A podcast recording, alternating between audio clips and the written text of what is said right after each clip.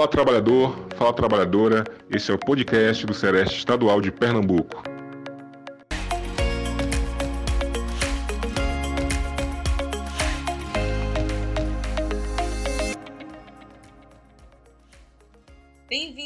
Trabalhador, bem-vinda trabalhadora. Dando continuidade aos nossos podcasts em 2021, com nosso décimo programa, abordaremos mais um tema de extrema relevância. Trabalhar não é coisa de criança. Para quem está escutando pela primeira vez, eu sou Janaína Pacheco, apoiadora em Visat do Centro de Referência em Saúde do Trabalhador do Estado de Pernambuco. Nos dias de hoje, o trabalho infantil ainda é uma realidade perversa para meninos e meninas do Brasil. Segundo dados da Pesquisa Nacional por Amostra de Domicílios, a PNAD, em 2019 havia 1,8 1,8 milhão de crianças e adolescentes de 5 a 17 anos em situação de trabalho infantil. Isso representa 4,6% da população, ou seja, 38,3 milhões de pessoas trabalhando nessa faixa etária. É sobre esse complexo panorama que vamos conversar com o Dr. Leonardo Osório Mendonça, procurador do Ministério Público do Trabalho e também representante do FEPETI. Doutor Leonardo, seja muito bem-vindo. Eu tenho certeza que você abordará questões importantes para os trabalhadores e trabalhadoras que estão nos ouvindo. Obrigado, Janaína. Estou à disposição para prestar esclarecimentos né, aos trabalhadores e às trabalhadoras né, sobre esse tema tão relevante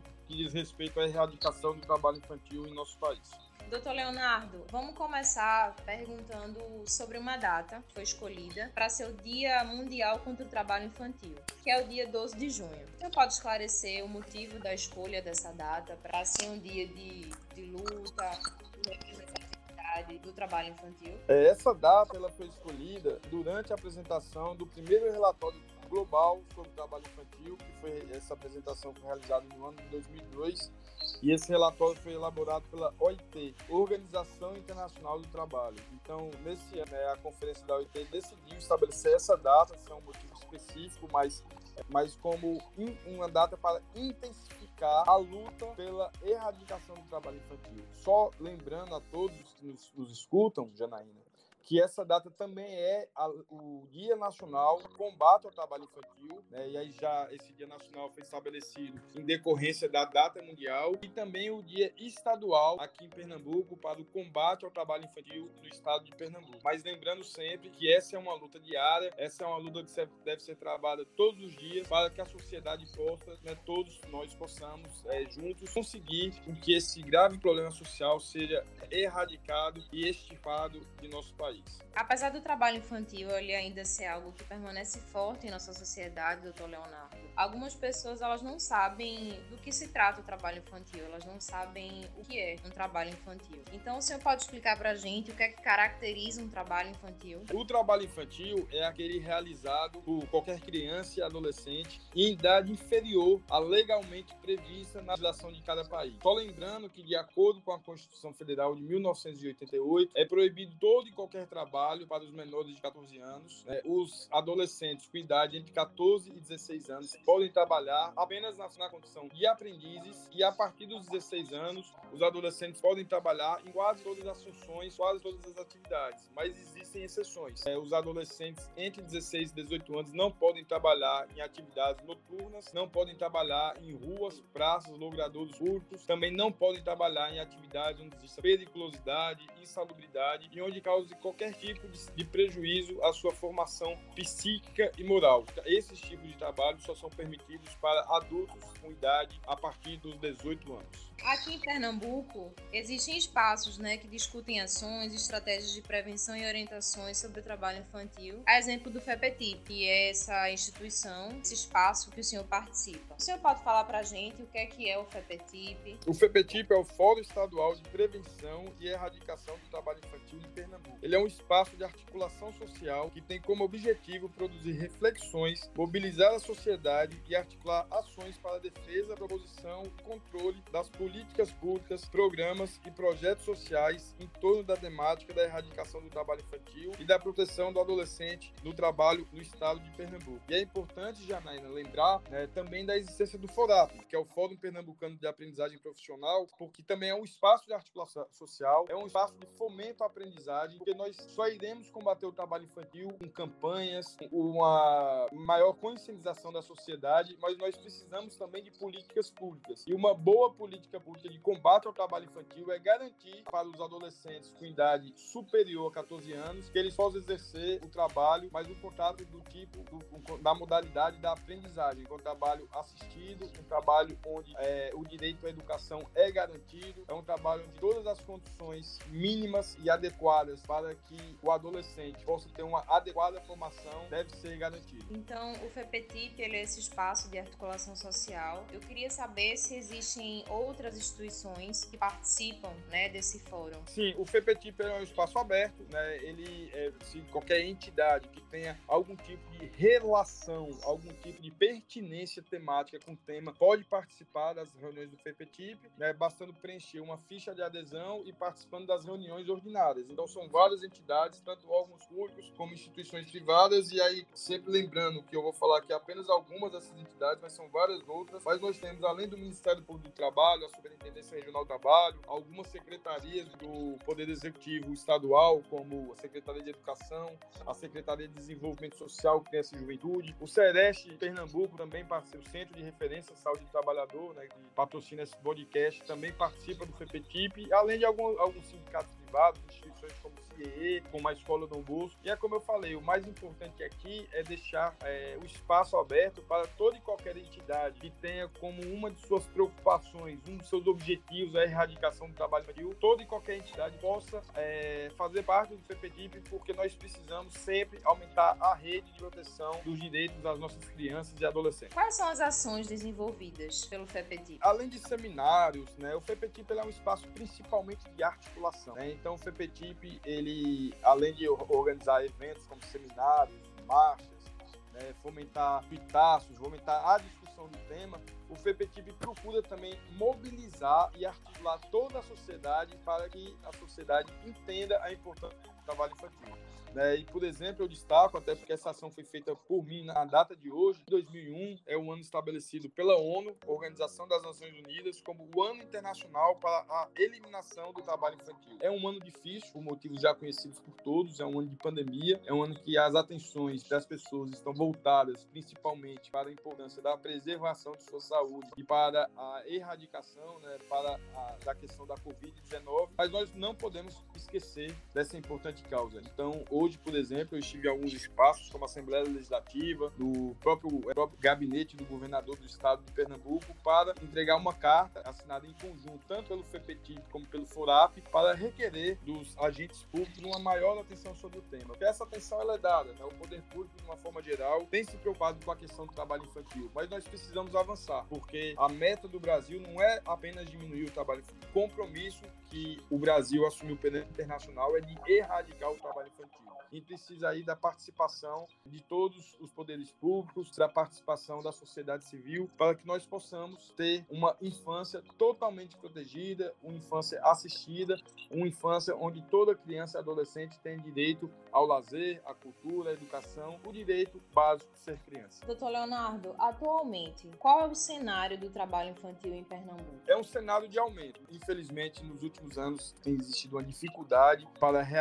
das pesquisas de amostragem, as pesquisas que indicam os dados do trabalho infantil, mas infelizmente é algo inclusive perceptível quando nós andamos, né? Temos procurado, como eu falo, a população de uma geral, ficar mais recluso em casa, mas basta a gente dar qualquer saída ao supermercado, ao trabalho, a gente vê um aumento do trabalho infantil, principalmente nos sinais, né? Principalmente o trabalho infantil informal, porque o momento de pandemia é um problema de onde a economia do país está desaquecida e infelizmente isso ocasiona um aumento do trabalho infantil. E existem alguns setores que se preocupam mais como a agricultura, setor do trabalho infantil informal nas praias, né, que bastante, principalmente no período do, do verão né, de cada ano, mas isso pode ser tudo mapeado, identificado no Smart Lab do Trabalho Infantil, né, que é uma ferramenta desenvolvida pelo Ministério do Trabalho, com dados gerais de trabalho infantil em nosso país a partir da base de dados de várias instituições, é, como a base de dados do IGE, a base de dados do Ministério da Economia, né, da Subsecretaria de Trabalho, Emprego e Renda. E esse observatório, ele além de nos dar um recorde por estado, informa dados como os acidentes de trabalho com adolescentes de 2012 a 2020, ações de enfrentamento da violência sexual, ações de atendimento a crianças e adolescentes em situação de rua, ações de educação, lazer, convivência familiar e comunitária e várias outras informações. Porque, conforme já foi falado nesse podcast, nós só iremos combater, conseguir vencer esse grave problema social do trabalho infantil, com a adoção de medidas de políticas públicas adequadas para o público-alvo. Toda criança e adolescente tem direito ao lazer, à convivência familiar, à educação, à aprendizagem profissional e outros direitos que são garantidos pela Constituição e pelo Estatuto da Criança e do Adolescente. Perfeito. E diante da dificuldade que a gente encontra na questão da pandemia, de estar tá executando ações presenciais, como é que está sendo a programação da FEPETIP nesse contexto de pandemia? Como é que vocês estão conseguindo executar as ações? Por exemplo, a marcha, existia um dia onde se fazia marcha no período de junho, onde várias pessoas, várias instituições, várias crianças e adolescentes faziam parte também, lutando pelo Dia Mundial do Trabalho Infantil. Como é que hoje vocês estão se programando diante desse cenário de pandemia? Esse novo normal fez com que todos nós precisássemos nos adequar.